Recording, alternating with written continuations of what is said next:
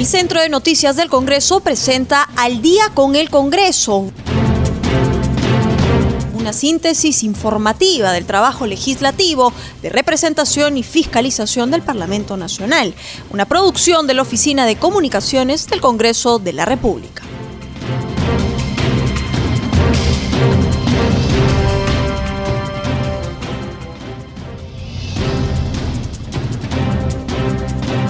Bienvenidos y buenas noches a Al Día con el Congreso. Mi nombre es Anaí Suceda y los estaré acompañando en esta hora informativa. Pasamos al desarrollo de las noticias. A esta hora de la noche me acompaña el congresista Jorge Pérez de la bancada de Somos Perú y miembro integrante de la Comisión COVID-19. Buenas noches, congresista, y gracias por estar en el programa. Muy buenas noches, Anaí, siempre a tu disposición. Congresista, en la comisión COVID-19 se presentó la ministra de Salud, Pilar Macetti, dando algunas indicaciones sobre el calendario de la vacuna contra la COVID-19 y sobre todo cuáles son las acciones que van a tomar como país y como gobierno. Si nos puede dar algunas informaciones y sobre todo las explicaciones del caso que le dio la ministra a la comisión que usted integra. En efecto, lo que ha ratificado la ministra es la llegada en el primer trimestre del, del año 2021 de la vacuna de Pfizer, donde se ha asegurado aproximadamente 1.800.000 vacunas. Sin embargo, esto eh, merece una evaluación al respecto porque usted sabe que nosotros por lo menos para poder garantizar una adecuada vacunación, por lo menos deberíamos de vacunar al 70% de la población. Claramente, 1.800.000 personas no representa ese porcentaje. Eh, por otro lado, eh, está también en negociaciones, según lo, hemos podido entender de parte de la ministra, con una empresa eh, que tiene China acerca de los de las vacunas que están a ese nivel y también están también en conversaciones con eh, con Rusia acerca de la otra vacuna que ha desarrollado ese país. En ese sentido, yo creo que los esfuerzos de negociación para poder traer al Perú las vacunas están en marcha. Sin embargo, la que se va a iniciar, por todo lo que nos ha explicado la ministra, tiene que ver específicamente con la empresa Pfizer. Eh, ante las preguntas con respecto, y nosotros sabiendo de que Pfizer ha desarrollado una vacuna cuyo eh, comportamiento eh, en todo caso podría deberse específicamente a, niveles de, transporte, por ejemplo, de logística, donde debemos de considerar por lo menos menos 70 grados centígrados para poder, eh, para tener una, una vacuna de calidad y que tenga el efecto deseado. Ante esa pregunta, la respuesta fue que la misma empresa está proveyendo los, este, los mecanismos eh, para poder transportarlo hasta el último rincón del Perú, considerando los menos 70 grados. Sin embargo, el Ministerio de Salud también está proveyendo de algunos componentes de emergencia para que en el caso que no pudiera de repente utilizar estos componentes proporcionados por Pfizer, el Ministerio de Salud también tenga un soporte con respecto a estos este, criocongeladores que representan menos de 70 este, menos 70 grados eh, Celsius, ¿no? Entonces yo creo que acá eh, lo que se trata también es de agilizar y de evaluar la parte logística, que es también la otra pregunta que le hicimos acerca de cuál va a ser el mecanismo y el mecanismo que se va a utilizar para la distribución es la misma que utilizan para el calendario nacional de vacunación. Lo cual lo que se ha, lo que se ha pedido desde el Congreso es que pueda garantizar esta logística y también eh, adiestrar a, la, a, a ser los responsables de la vacunación a nivel nacional por ser una vacuna muy distinta al resto. Para empezar, la temperatura de conservación es mucho mayor y obviamente tendríamos que tener un poco más de sigilo y sobre todo de, eh, evaluación y, sobre todo nuestra nuestra gente, nuestros profesionales de la salud tienen que estar enterados de todo lo que está sucediendo, ¿no? Entonces, esa es básicamente la respuesta de la ministra con respecto al tema de la vacunación. Congresista, usted no nos acaba de dar información sobre la vacuna moderna. ¿No se ha pensado comprar ese tipo de vacunas a este laboratorio? Sí, entiendo de que las negociaciones siguen, sino que lo que tienen eh, para para el primer la primera el primer lote que llega al Perú va a ser de, de, Pfizer específicamente, ¿no? Entonces Eso es básicamente lo que nosotros hemos entendido. Entiendo de que ellos todavía siguen negociaciones con las vacunas chinas, eh, producidas en China, y las vacunas desarrolladas también en, en, Rusia. ¿no? Entonces, eso no, no se ha dejado de lado. Todo lo contrario, lo que decía la doctora Pilar Macetti es que ellos siguen en una negociación al respecto para poder proveer. Acuérdense que necesitamos por lo menos aplicar la vacuna al 70% de la población. Pero algo importante antes que me olviden ahí, discúlpame que, que, me, me, haga esta pregunta para poder la población entenderla, porque mucho cuestionamiento ha habido acerca de que si esta vacuna va a ser obligatoria o no. Y se ha quedado bien claro, según también la ley, que dentro del, del, último pleno pudimos hacer alcanzarla, este, esta corrección importante de no es obligatorio la aplicación de la vacuna. La vacuna va a ser aplicada según si son niños, por ejemplo, o si son personas que no tienen la capacidad de decidir, van a tener que tener, van a tener el consentimiento este, de los padres. Y en el caso de los adultos, definitivamente va a ser libre, de libre elección, aplicarse o no la vacuna. Ya quedará en la población de que si es que es o no eh, importante evaluar aplicarse la vacuna. Desde mi criterio creo que sí es importante aplicarse la vacuna. Congresista, y se ha hablado sobre el precio de esta vacuna. Se sabe, por ejemplo, que en otros países o sobre todo, por ejemplo, eh, desde Pfizer y desde Moderna le están dando a los países al costo. Sin embargo, en otros países están cofinanciándola con sus propios estados. En el Perú, ¿cómo va a ser el precio? Mire, justamente cuando le pregunté acerca de la inversión que va a tener el Estado para poder garantizar el tema de la vacunación, la doctora fue enfática en decir de que eso, eso se sabrá en el futuro porque no se tiene un precio definido en este momento. En ese sentido, aún no se sabe, por ejemplo, el precio para el usuario final.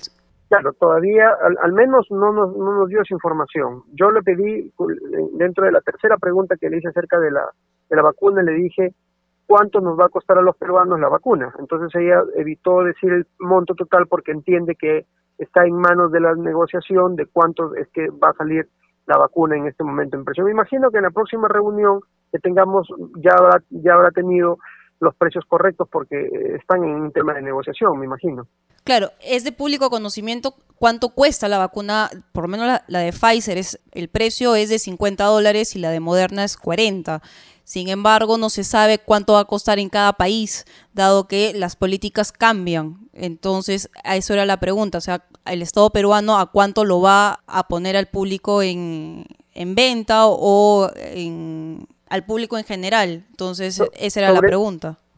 Así es, sobre el tema, sobre el tema del producto en venta, eh, según la ley no debería estar en venta porque es un producto de bien social el producto le va a costar al Estado, pero no va a estar a la venta, sino va a ser una distribución gratuita. Ese es el tema por el cual también la ley que nosotros hemos aprobado garantiza la gratuidad de la, del, producto. En ese sentido, todos los peruanos que serían a vacunar no les costaría absolutamente nada la vacuna. Claro, según la ley no garantiza el, producto, la vacuna de manera gratuita. Definitivamente no porque sea gratuita no, no cuesta, tiene un costo, pero nosotros también dentro de la evaluación tenemos que tenemos que hacer es cuánto cuesta la vacuna y cuánto cuesta no ponerse la vacuna, que ese es otro tema importante, la mortalidad, la muerte, no creo que tenga, y, sobre todo, ¿qué es lo que nos ha costado a nosotros la pandemia producto del COVID-19? De seguro que el, la cantidad de dinero que se ha perdido producto del confinamiento de la pandemia por semana, que representa básicamente cerca de 5 mil millones de soles, y ustedes lo, nosotros lo ponemos en un costo de las vacunas que representan este, de repente un monto parecido, se pagaría simplemente con la producción de una semana en para de, la población peruana. Entonces yo creo que el costo-beneficio, definitivamente el beneficio es mucho mayor que el costo. Hablando, congresista, ya de temas de la mortalidad del COVID-19 en el Perú, eh, la ministra les ha dado las últimas cifras, sobre todo dado que el Congreso de la República está haciendo una investigación sobre las cifras reales de la mortalidad de, de la pandemia en, este, en el país. Es un poco difícil, Anaí, llegar a cifras reales porque muchas personas en este momento se están confinando en sus casas y están muriéndose prácticamente en el anonimato, sin saber nosotros si murieron por el COVID o por alguna otra enfermedad.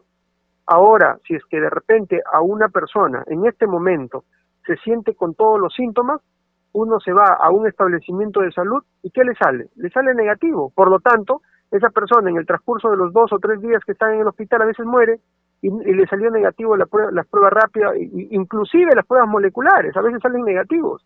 Entonces, los resultados que estamos teniendo por parte de, estos análisis no están siendo fidedignos, de acuerdo a lo que nosotros este, creíamos que íbamos a vigilar de manera exhaustiva la carga de morbilidad, o sea, la enfermedad, pero sobre todo el tema de la mortalidad. En, en ese sentido, yo creo que hay un subregistro acerca de los 30.000 o 35.000 personas este, fallecidas por el COVID-19. Yo creo que hay un subregistro al respecto, porque evaluamos la calle, evaluamos los hospitales y vemos que la gente ya no se quiere ir a los hospitales, la gente quiere atenderse en sus casas y obviamente muchos de ellos, como te repito hacia adelante, mueren en el, en el anonimato de haber tenido no el COVID-19.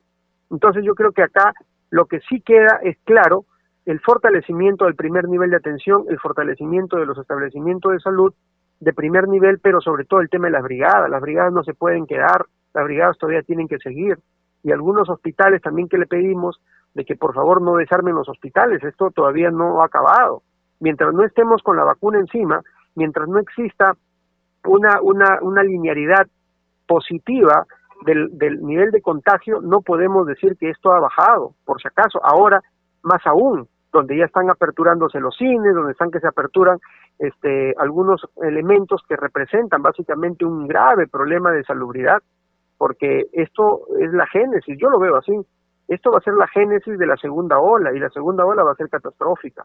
Pues yo creo que estos temas de, de, libertades económicas, de libertades de, de, entiendo de que los gimnasios, entiendo de que los cines, entiendo que los teatros necesitan activarse para poder ver el tema este, económico, sin embargo, esto va a traer como consecuencia esa ola que lo están teniendo otros países.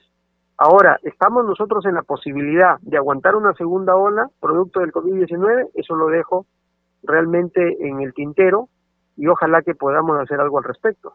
Y justamente, congresista, sobre esta segunda ola, y usted justamente lo está dejando en el tintero, el Perú no se sabe si está preparado porque justamente nos ha encontrado en una, en una situación donde nuestro sistema de salud es muy precario. Sin embargo, sobre la marcha hemos empezado a fortalecer varios de nuestros niveles de, atención. Y en esa línea congresista, ¿usted cree que eh, la doctora Pilar Massetti debe cambiar la estrategia sobre las pruebas rápidas con las pruebas moleculares?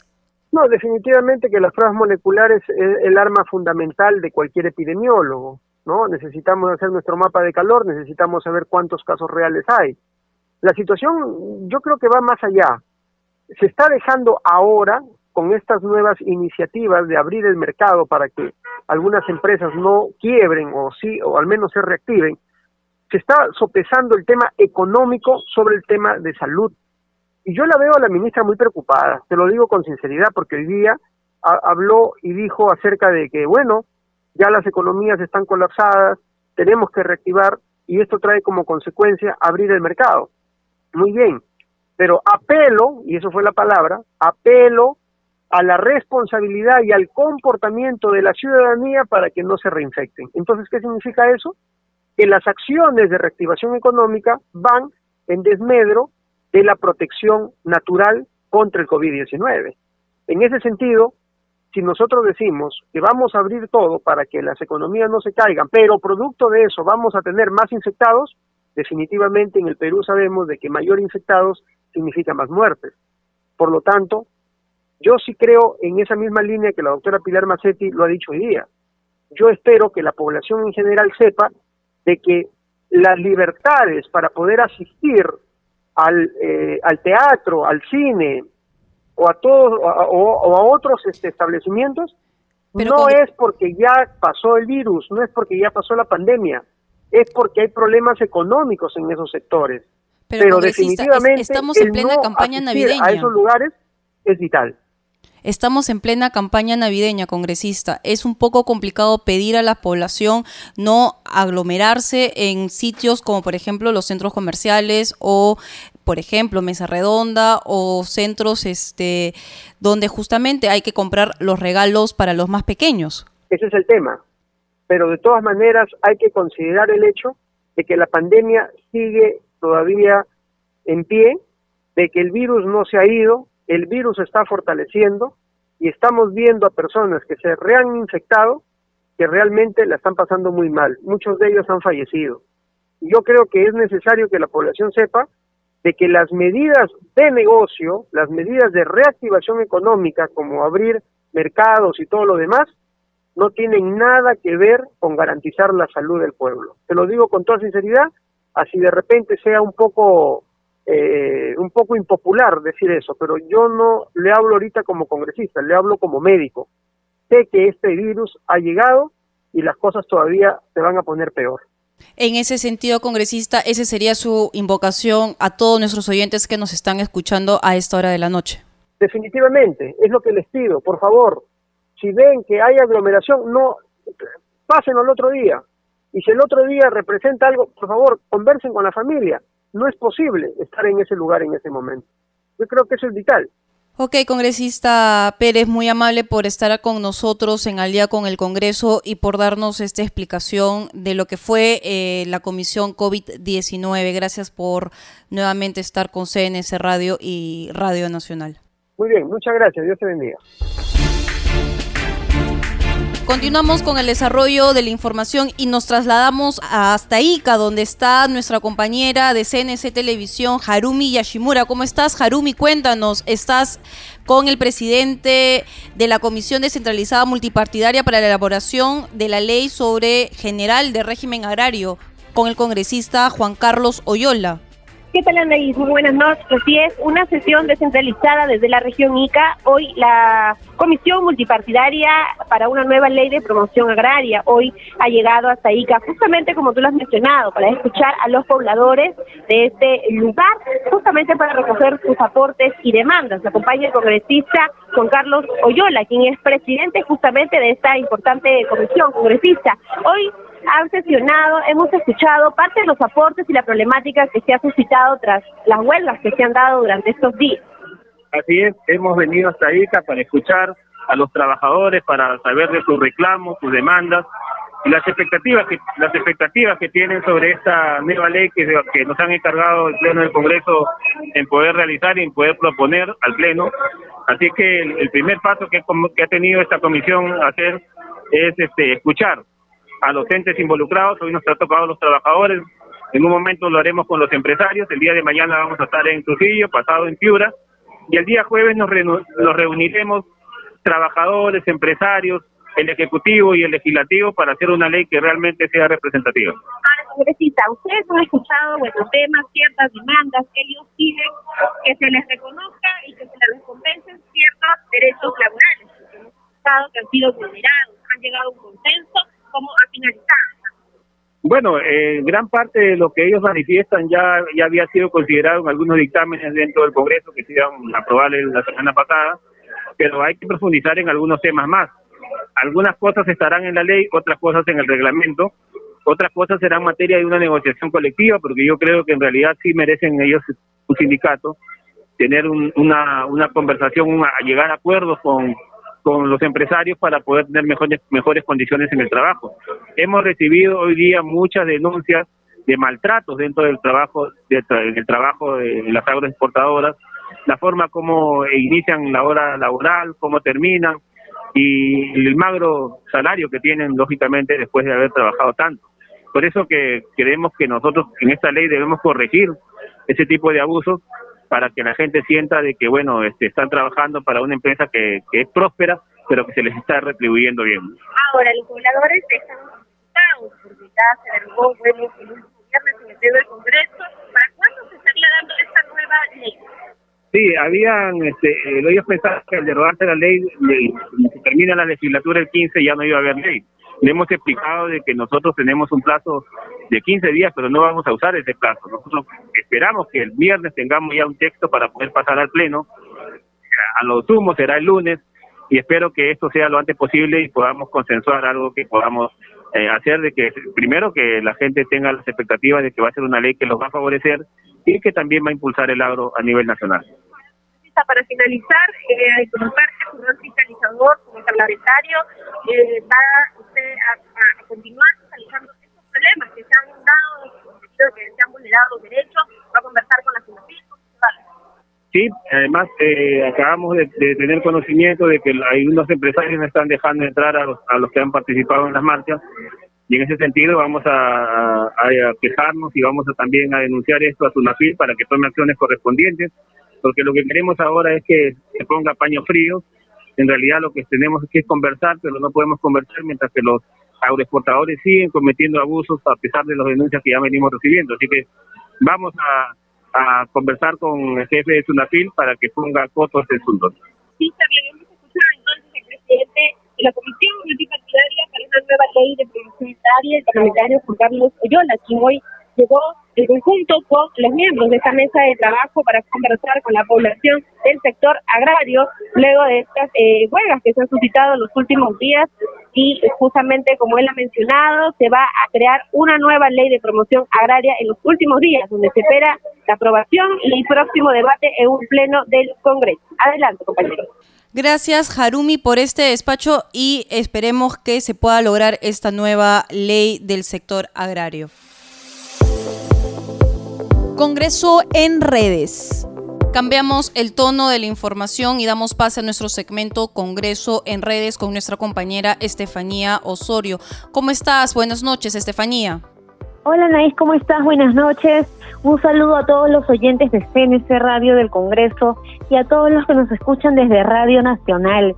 A esta hora vamos a empezar con un repaso por las redes sociales de los congresistas de la República y del Parlamento Nacional. Como cada inicio de semana, ya se encuentra publicado en las redes sociales del Congreso el boletín informativo virtual La Voz del Congreso. Esta es, todos los oyentes de CNC Radio encontrarán una amplia información respecto a la derogatoria a cargo del Pleno. De las normas de promoción agraria encontrarán también el link respectivo para poder descargar el boletín en todas nuestras cuentas oficiales. Seguimos con la cuenta del Congreso de la República, quien compartió en Twitter un saludo a la Policía Nacional del Perú, y es que este fin de semana celebró su trigésimo segundo aniversario. A través de un mensaje institucional, el primer poder del Estado agradeció a la Policía Nacional del Perú por la inmensa labor que realiza durante el estado de emergencia y valoró esfuerzo y entrega por el bienestar de nuestro país. Seguimos con el congresista Aarón Espinosa, quien compartió en Twitter un saludo, feliz día del dirigente, Hoy y siempre voy a felicitar, dice el parlamentario, y reconoce la labor altruista de nuestros hermanos dirigentes que trabajan día a día sin sueldo por el progreso de su comunidad. Amigos líderes de los pueblos, reafirmó mi compromiso de continuar trabajando con ustedes, señaló el legislador.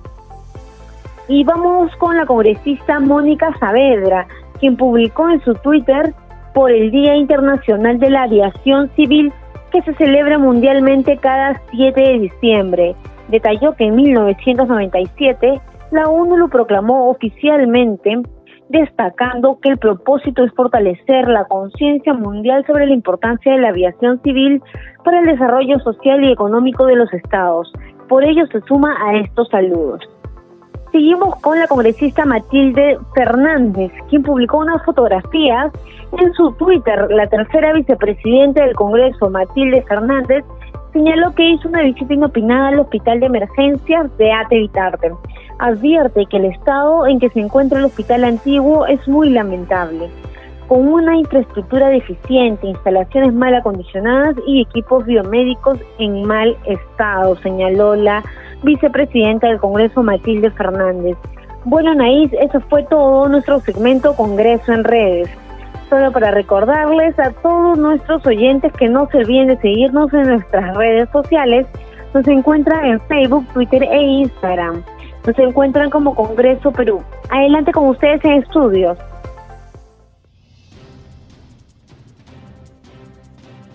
Gracias Estefanía. Ahora damos pase a un corte comercial, pero al volver estaré con el doctor Jorge González Izquierdo para hablar sobre la reactivación económica. Ya regresamos.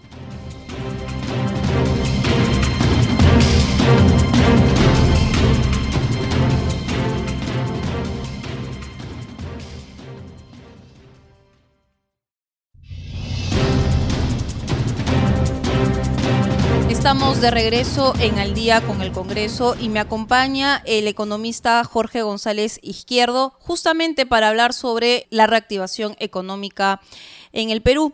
Y es que justamente el ministro Waldo Mendoza, ministro de Economía y Finanza, ha dicho que la bala de oro del crecimiento en el 2021 será la inversión pública. Doctor González Izquierdo, buenas noches.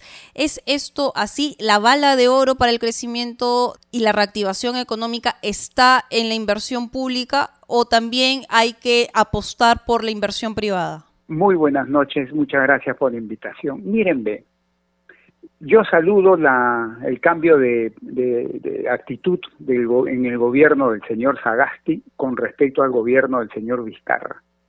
Porque en el gobierno del señor Vizcarra querían hacer el año 2021 una política de gasto público contractiva y eso para mí era un gravísimo error. Entonces yo creo que se necesita una política de gasto público eh, sobre todo en inversión expansiva en el año 2021, sobre todo en el los primeros seis meses del año 2021. ¿Por qué? Porque el gasto privado está débil y el gasto privado pesa más del 80% en la economía nacional. Entonces el gasto privado está débil porque está saliendo de la situación difícil provocada por la pandemia. Y en ese contexto que el gasto privado está lento, está débil, tiene que venir el otro que está a su costado para ayudarlo. ¿Y quién está a su costado para ayudarlo? El gasto público. Entonces el gasto público en inversión y sobre todo en infraestructura tiene que salir a poner el pecho, tiene que salir a impulsar. Eh, directamente la, el gasto agregado de la economía y de paso impulsar también al gasto privado. Ese es fundamental porque en el corto plazo, ¿no? Eh, ¿Qué le pasa al empleo? Que es lo que le preocupa a todos los que nos están escuchando ahora, que quieren conseguir un trabajo estable. Eso va a depender de cuánto se produce. Si se produce mucho, el empleo va a crecer fuerte. Si se produce poco, el empleo va a crecer poco. ¿Y de qué depende que se produzca fuerte o poco? Si se vende fuerte o se, se vende poco. Así de simple, no hay más secreto. Y entonces va a depender del estado de la demanda interna. Y ahí viene mi análisis que acabo de hacer. Si el gasto privado está lento, está remolón, entonces tiene que venir el gasto público a empujar a la demanda interna, el gasto interno, sobre todo en inversión. Eso tiene que quedar muy claro y yo en ese sentido creo que es, una, es un buen cambio de política que está teniendo respecto al gobierno del señor Vizcarra. Sin embargo, quiero decir eh, también lo siguiente, ¿no? De que está estimando el señor ministro de Economía un crecimiento de la inversión pública de 20%. Creo que es un, un crecimiento, una meta un tanto optimista, difícil de alcanzar. El Banco Central de Reserva está estimando un crecimiento de casi la mitad, 11%, ¿no? De, de la inversión pública para el año 2021, dado que en el año 2020 la inversión pública cayó, cayó en casi 20%, cayó. Entonces, el año 2021, el Banco Central de Reserva está estimando un crecimiento de 11, bastante razonable para mí, y estimo que la meta del, del señor Waldo Mendoza, que ojalá que se cumpla, por supuesto, pero le encuentro difícil de cumplir eh, en 20%, porque el sector público tiene todavía problemas estructurales para gastar bien, bien, no se trata de gastar por gastar, estoy hablando de gastar bien, tiene problemas estructurales para gastar bien, sobre todo en los primeros tres meses del año. Entonces, esa meta creo yo que eh, ojalá se cumpla, pero la encuentro yo eh, bastante optimista. Y por otro lado, también quiero dejar muy claro esto. Miren, yo acabo de decir que el gasto privado está remolón, ¿no? No, no está creciendo a un ritmo que se espera para que impulse a la producción y al empleo fuertemente. Pero yo creo que eso va a cambiar radicalmente, ¿saben cuándo, amigos? Cuando llega la vacuna al Perú el año, el año que viene. Pero, ¿qué significa cuando llega la vacuna? ¿Saben qué significa para mí, para González Izquierdo? Significa no que llegue al, al puerto del Callao, no, no, que ahí lleguen los containers que traen la vacuna, no, no, no, no, no. Yo me refiero que llegue la vacuna a que por lo menos el 75% de la población esté vacunada. ¿Por qué? Porque los científicos a nivel mundial establecen que con ese porcentaje como mínimo ya se alcanza la inmunidad de rebaño, es decir, a la pandemia ya la tendríamos totalmente controlada. Y en ese contexto, el gasto privado, sobre todo de consumo, va a regresar a su caudal normal, la inversión privada también, porque ya no van a tener el temor de que me pueda contagiar si es que salgo a la calle, si es que me quiero ir a comprar acá, me quiero ir a comprar allá, gastar acá, gastar allá. Hoy día hay ese temor de que me infecte, me contagie. Con la vacuna, a ese nivel de 75% de vacunación de la población, ya no habría ese temor. Entonces el gasto privado va a comenzar a crecer, a crecer, a crecer más.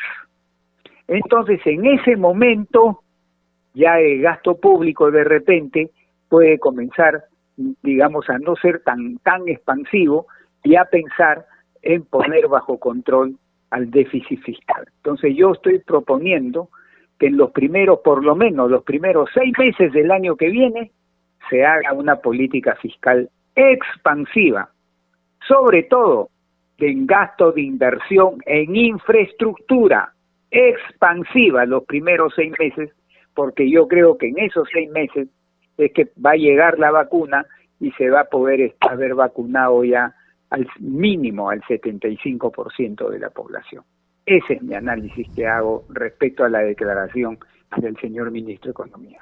Doctor González Izquierdo, hay dos cosas que quiero hacer hincapié. Uno es que ha dicho que tenemos problemas estructurales y también el ministro Waldo Mendoza lo ha dicho.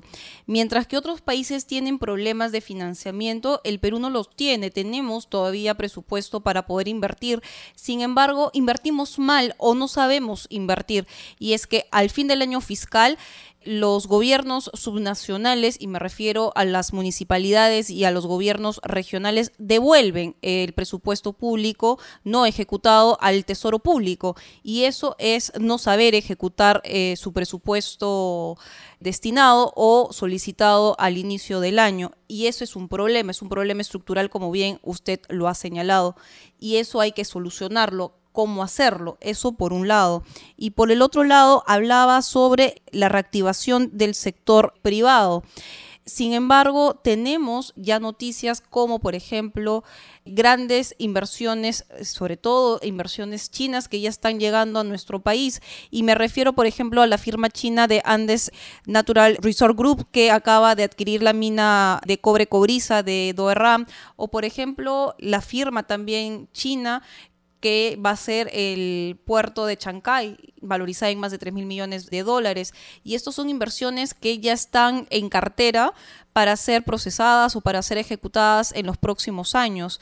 Esto también podría reactivar nuestra economía nacional de darse el caso y de darse las autorizaciones pertinentes.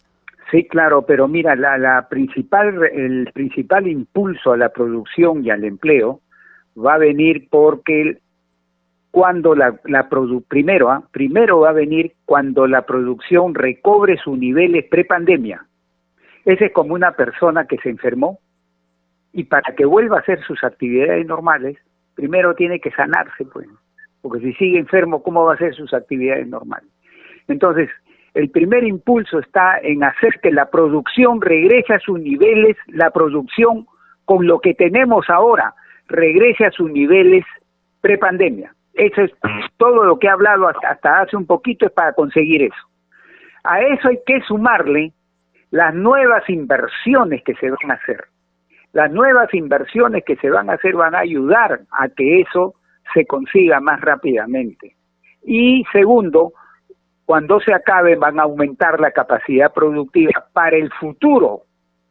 Entonces, esas inversiones del sector privado, por supuesto que son bienvenidas, van a, van a darle un impulso a la, a la reactivación para que la producción consiga a la brevedad posible regresar a los niveles prepandemia y segundo, va a aumentar la, la capacidad productiva para que en el futuro el país aspire a tener un mejor nivel de bienestar. Por supuesto que son bienvenidas esas inversiones y ojalá que el clima político que estamos viviendo, entiéndanlo, el clima político de inestabilidad política, social, institucional que estamos viviendo, no ayuda a eso.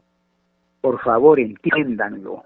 Por otro lado, doctor eh, González Izquierdo, usted también ha sido exministro en la cartera de trabajo.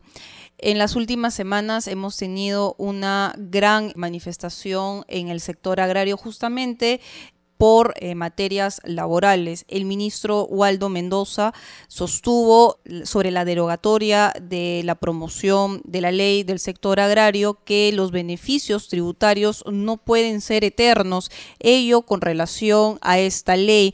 Eh, ¿Qué opinión le merece estas declaraciones? Mira, yo coincido con esas declaraciones porque también he venido sosteniendo yo de hace tiempo que el problema con la ley agraria no es tanto los abusos que eh, los empresarios cometen con los trabajadores, que por supuesto eso es muy importante y hay que castigar y hay que cortarlo de raíz. Pero también de igual importancia es el tratamiento tributario. Hay empresas que ya están consolidadas, facturan en ingresos miles de miles de millones de soles tienen utilidades de millones de, soles también y pagan la mitad de, lo que paga una empresa de su tamaño en otro sector, que paga 30% y ellos pagan 15%. Y yo digo, ¿por qué? Ah? ¿Por qué si yo soy del mismo tamaño que el otro, por qué voy a pagar 15 y el otro 30? No, yo creo que hay que igualarlos. De todos deben pagar 30, solo que subirlo de 15 a 30 y ese es un mensaje a los señores congresistas, no se puede hacer en un año, pues ni dos años, no. Subirle de 15 a 30 por lo menos se tiene que hacerse en forma gradual, como algunos años para que las empresas se acomoden. Pero sí hay que subirlo, hay que igualarlo. Este tratamiento preferencial en lo tributario debe, debe solamente constreñirse solo para aquellas empresas que recién están naciendo, la pequeña empresa, la mediana, a ellos hay que ayudarlos un tiempo. Pero ya a las empresas consolidadas, las grandes, no a ellas yo creo que hay que quitarle los beneficios tributarios, ¿no?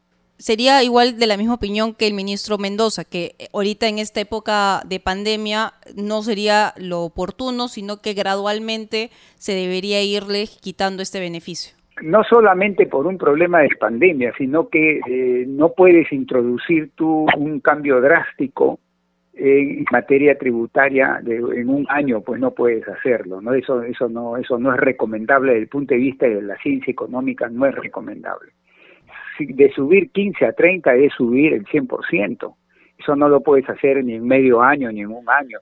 Yo creo que tienes que hacerlo en forma progresiva. Ya será materia de un análisis muy puntual ver en cuántos años llego del 15 al 30%, pero más allá del argumento de la pandemia, aun cuando no, no hubiese pandemia, tampoco lo puede subir de un solo cocacho del 15 al 30, pues no, eso no es correcto. Muy amable, doctor González Izquierdo, por estas explicaciones y sobre todo por habernos atendido a CNS Radio y a Radio Nacional no, en esta materia Muchas gracias por darme la oportunidad siempre de expresar mis opiniones. Gracias. Continuamos con el desarrollo de las noticias. La ministra Pilar Macetti ya anunció ante la Comisión COVID-19 que se ha adquirido un lote de vacunas, sobre todo vacunas de laboratorio Pfizer, para poder vacunar a más de un millón y medio de peruanos. Y justamente para hablar sobre este tema estoy en la línea telefónica con el doctor Luis Solari, ex ministro de Salud. Buenas noches, doctor Solari. ¿Es posible lograr vacunar a un gran número de peruanos para el primer trimestre del 2021? Se calcula que la meta es llegar a un millón y medio de peruanos. Buenas noches, señorita Anaís. Eh, hay un problema que la vacuna Pfizer necesita una un ultrafrío de menos 70 grados centígrados y nosotros no contamos con un no contamos con un sistema nacional de ultrafrío de menos 70 grados. Por esa razón México ha cancelado la compra de esta vacuna, anuló la compra de la vacuna Pfizer.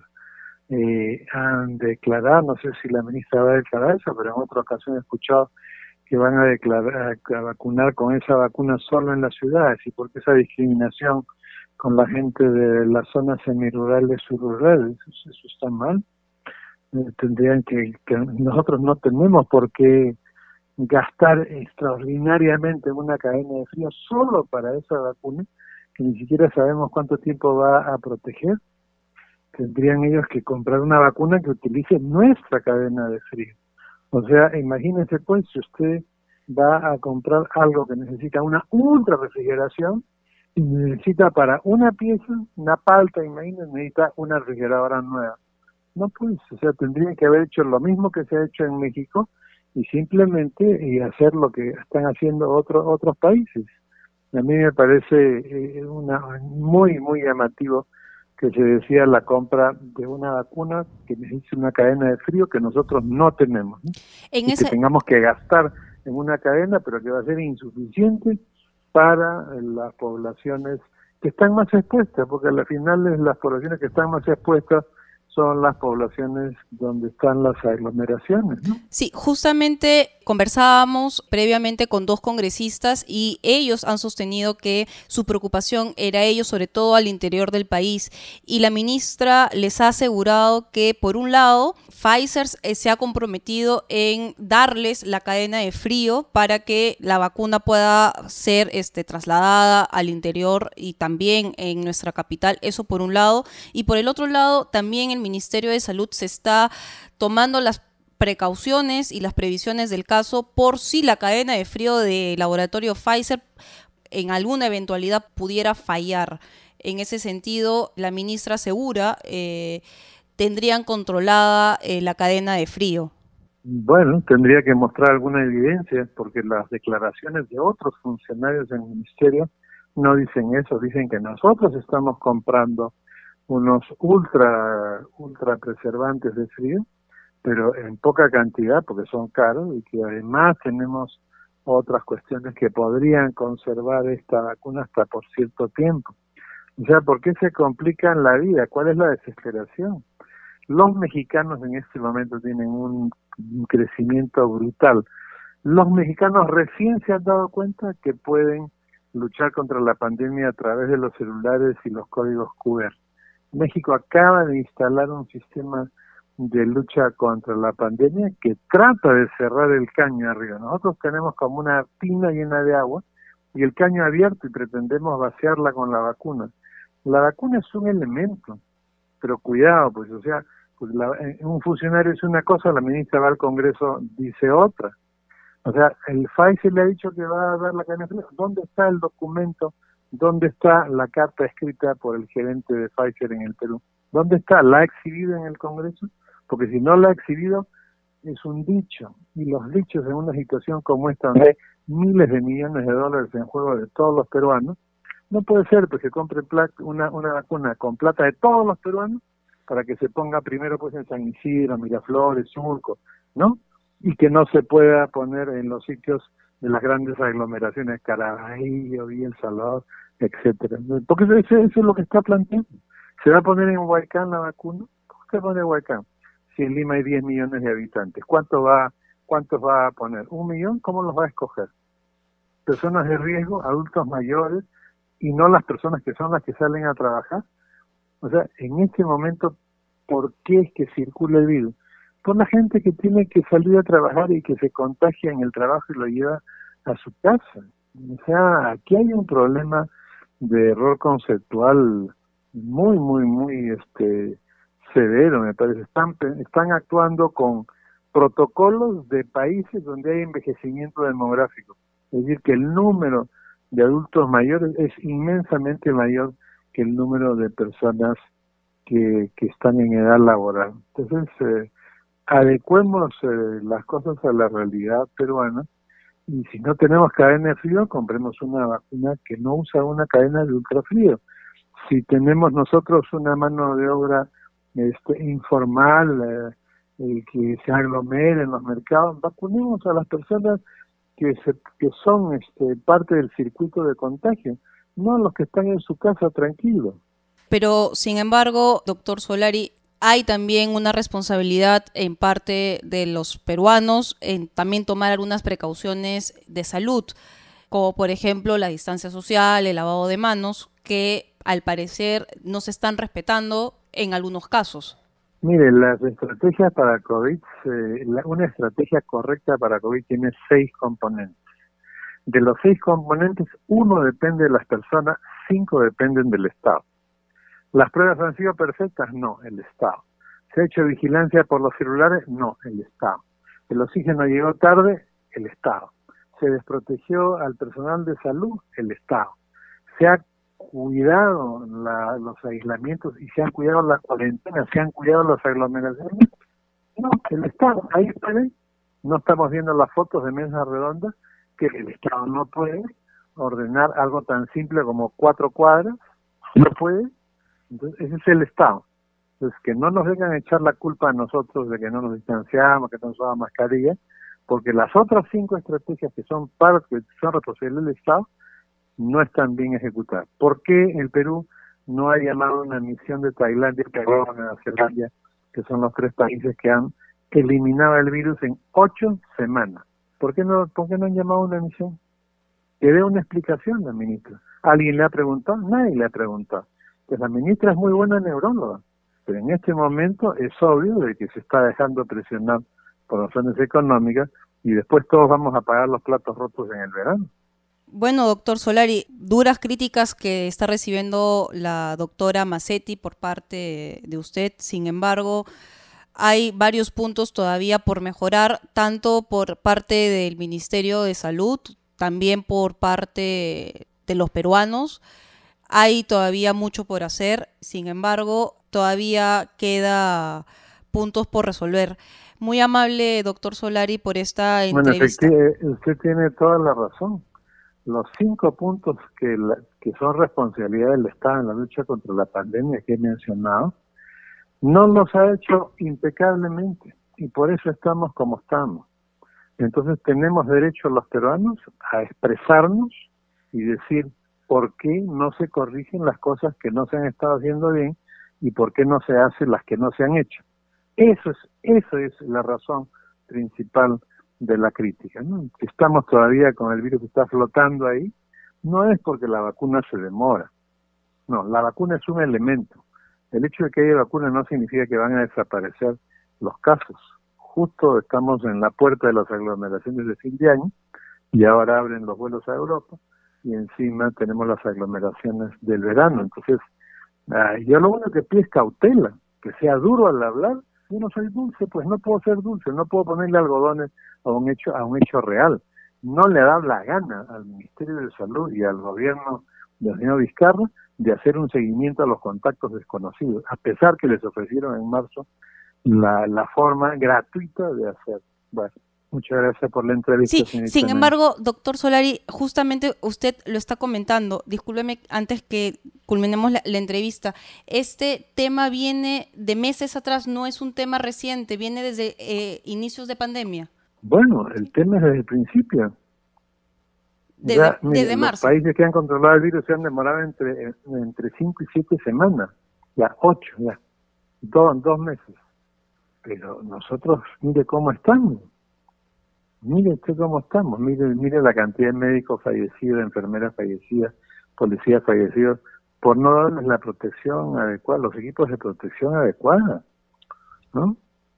O el tema de las pruebas, pues hemos estado utilizando pruebas con 34% de riesgo de error, hemos hecho un estudio de a ver quiénes están contagiados y quiénes no, que se llama de cero prevalencia, con una prueba que tiene 34% de error. ¿Qué, ¿Qué, ¿Para qué sirve ese estudio? Hecho con esa clase de pruebas, que para decir que hemos hecho un estudio de cero prevalencia, oiga, si usted, yo le pido por favor, este, obsequienme un bizcocho. Usted no me va a mandar pues un bizcocho todo chancado, desinflado, ¿no? No, tiene que ser una cosa que está bien hecha. Entonces un estudio de cero prevalencia se hace con pruebas que tienen máximo 2% de error no 34%. Entonces, por donde miremos el tema, el tema hace agua. Entonces, no, no hay que quedarse callado, al contrario, sería antiético quedarse callado y antiético echarle flores eh, al MINSA, donde hay varios amigos míos trabajando, pero eso no quiere decir que no le diga la verdad a la población que nos está escuchando. Gracias a usted, señorita. Muy amable. Muy amable, doctor Solari, por esta explicación sobre la COVID-19 en nuestro país. Gracias por acompañarnos en el día con el Congreso. Ya no tenemos tiempo para más. Conmigo será hasta el día de mañana, siempre trayéndoles más información desde el Parlamento Nacional. Que pasen muy buenas noches. El Centro de Noticias de Congreso presentó al día con el Congreso una síntesis informativa del trabajo legislativo de representación y fiscalización del Parlamento Nacional, una producción de la Oficina de Comunicaciones del Congreso de la República. Los invitamos a visitar nuestras redes sociales y sitio web www.congreso.gov.pe.